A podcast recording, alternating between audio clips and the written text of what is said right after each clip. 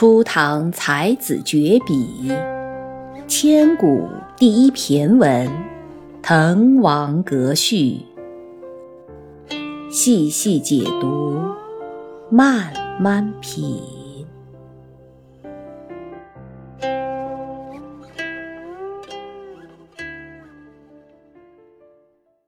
再往下，酌贪泉而觉爽，处涸辙以犹欢。这里又牵涉到典故啊，浊是指喝饮喝液体的这个词叫浊啊。滩泉是现在的广州的那块地方，石门有一个滩泉，有一个典故是跟近代的吴隐之有关的，说当时皇帝。朝廷派到广州去做刺史的这些当官的人，到最后都贪赃枉法，因为那个地方太富裕了。广州的这些官府衙门都是贪污成风、贿赂成风，所以在晋安帝的时候，朝廷决定要杀一杀那么腐败的风气，所以就派吴隐之去出任广州的刺史。吴隐之走马上任，走到离广州大概三十里地的石门这个地方，这个地方有一泓很清澈的泉水，但是呢，这口泉水呢，被当地人叫做是贪泉。当地有个传说，说即便你本身是很清廉的、很有气节的、很不贪小的清廉之士，你只要一喝。这个贪泉的水，你就会变得贪得无厌。所以来来往往的人，即便是口干舌燥、望泉而过，都不敢去擅自的去喝它，就怕自己一喝就变得很贪得无厌。但是吴隐之他偏不信这个邪，他不但喝了贪泉的水，而且还写了一首诗。古人传言，此泉水一饮就生贪婪心。世事宜其饮此水，终当不改清廉心。这个是吴隐之当时的一首诗，他在里面借用了宜齐，这是两个人哈，他是商代末年孤竹君国君的两个儿子，一个叫伯夷，一个叫叔齐，他两个儿子，这两位是历史上面是视富贵如粪土、如浮云的两位高人。人世间的大富大贵，我想好多人都会觉得，就莫过于你去当皇帝了。皇帝的这个宝座对大家是非常有吸引力的。但是作为皇帝的两个儿子伯夷和叔齐，却互相推让，谁都不去做皇帝的这个位置，谁都不愿意去做君主。所以在父亲孤竹君死了以后。按照皇帝的这个遗嘱是要舒淇来继任王位的，但是舒淇就坚决的要让他说伯夷比他年长，他要让位给哥哥。但是哥哥说父亲是传给你的，那我也坚决不去做。所以两个人都推让，后来干脆都逃离了孤竹国，都不去做皇帝。在这里。吴隐之就是用伯夷和叔齐的这两个人的这个推让帝王宝座的这个事情来感叹。他说：“这个贪泉水呀，如果叫伯夷和叔齐来饮用的话，我想他们也不会改变他们自己的高尚的思想和情操的。确实是你贪也好，廉也好，其实是取决于人的精神境界的高下。”的确是和有没有饮用贪泉水应该是无关的。事实也证明了，吴隐之他到广州上任，在任数年，仍然品德是非常的清廉高尚的。到他离任的时候，依然是两袖清风，身无长物。当时广州是非常富的一个地方，是主要的贸易中心、国际商贸港口，但吴隐之就做到了出淤泥而不染。所以浊贪泉而觉爽，它是表达了廉洁的人，他是绝不会受外界的这种污浊的侵蚀。有德行的人，他即使是在污浊的环境当中，他也能保持纯正。就像我们常说的“出淤泥而不染”啊。再往下，“处和者以犹欢”，它也是一个典故。处身处在和者是指干涸的车辙，车辙就是以前都是那种木轮车、木轮马车压过路上的泥土之后，会有一条沟，车辙就是那条沟，沟里面是没有水的，是干的。涸辙就是指身处在很困难的这个处境。为什么那么说？其实是从庄子里面的一个记录，我们可以看到，庄子里面有关于父与楚和者的这个故事。他说，当时庄子家里很穷，他向啊监和侯去借粮借米，然后监和侯也没说不可以，他说可以啊，我可以借给你，但是呢，要到秋收的时候。等我收到了租金，收到了佃农啊交上来的这些粮食以后，交上来租金以后，我才能借给你。到时候我可以借给你三百两金子，好不好？庄子听了之后脸色大变，他很生气。他说：“我昨天来的时候呢，我听到路上有呼救的声音，我环顾四周，看到路上很干的那。”的车辙当就是被马车的轮子压的那个印子当中呢，有一条腹鱼，也就是鲫鱼。我问他：“鲫鱼啊，你在这里为什么要呼救呢？怎么啦？”鲫鱼回答我说：“我是东海海神的臣子，你有没有一升半斗的水让我活命呢？我现在干的要命，马上命都要没有了，你可不可以给我一点点水救救我，让我活命？”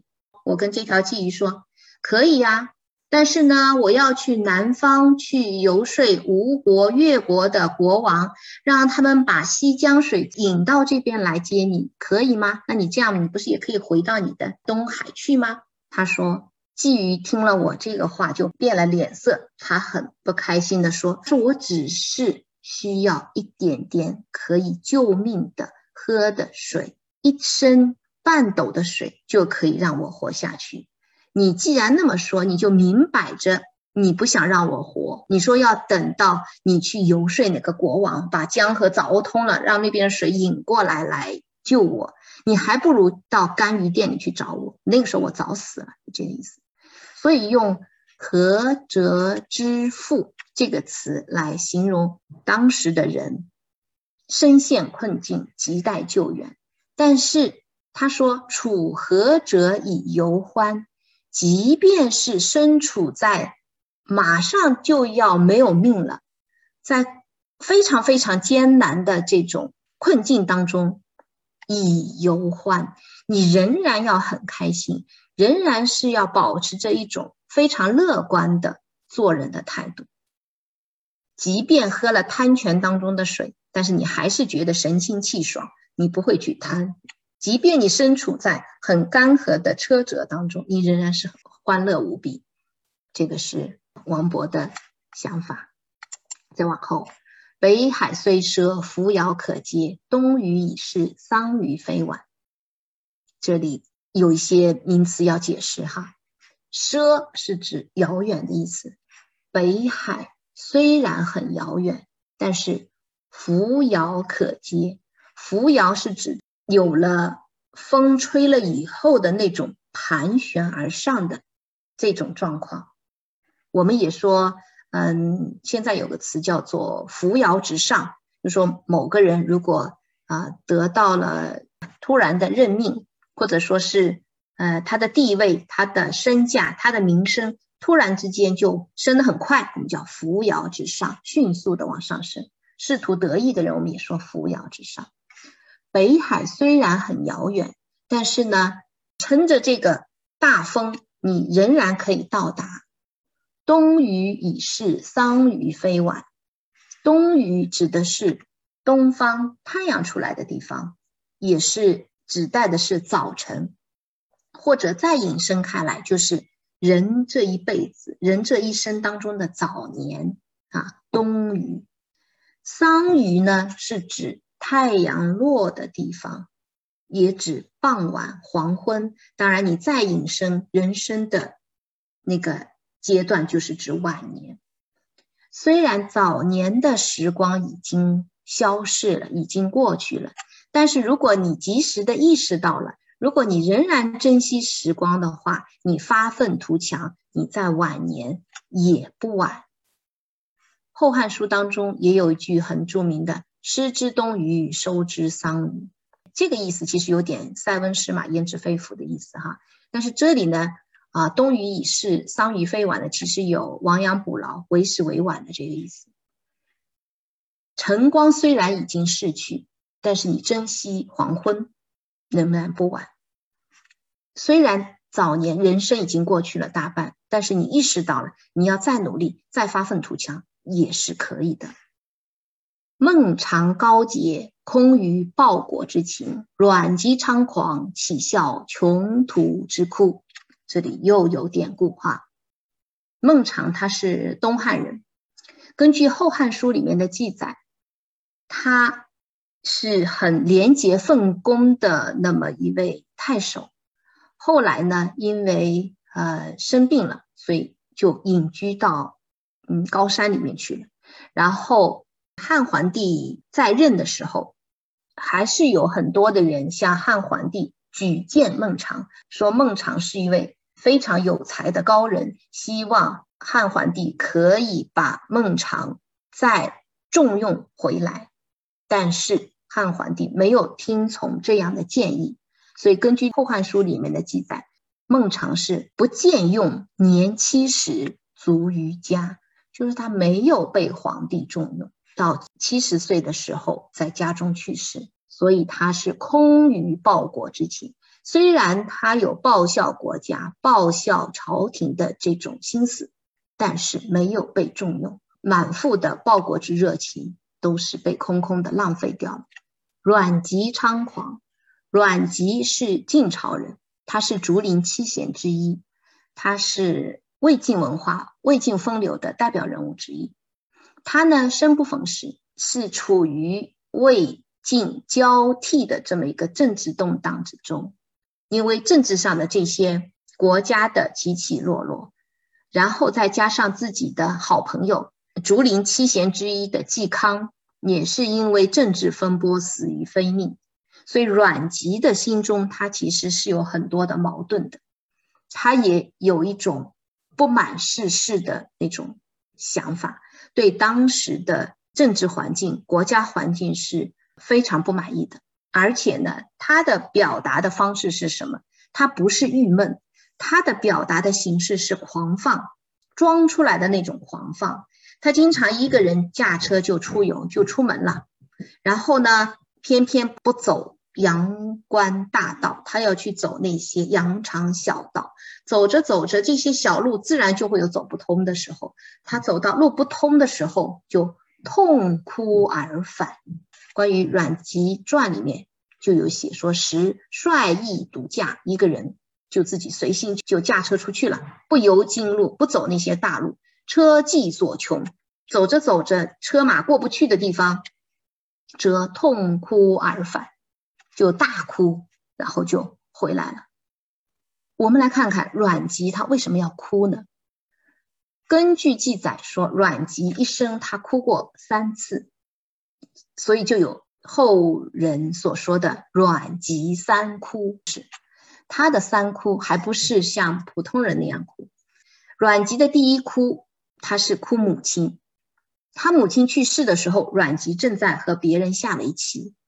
母亲去世的消息传来以后，跟他一起下棋的人当然说：“你母亲都去世了，那我们就不要下棋了，你赶快回去啊！”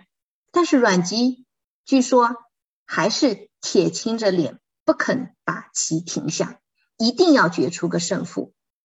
等到下完棋以后，饮酒两斗。吐血三升，在他的母亲下葬的时候，他也是先喝酒，再吃肉，然后才向母亲的遗体告别，又痛哭吐血。这个是阮籍的第一哭，是哭他母亲。他的哭这种行为表现跟我们平常人不太一样，所以这个人是很乖的那么一个人啊。那第二哭，他是为兵家之女哭，有位兵家的女孩子很有才华，也很美貌，但是呢，这位女孩子在没有出嫁的时候就去世了。阮籍呢，就从这位兵家之女的情况联想到了自己，他认为自己。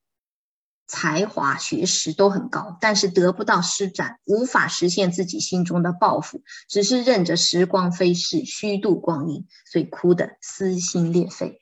这个是阮籍的第二哭。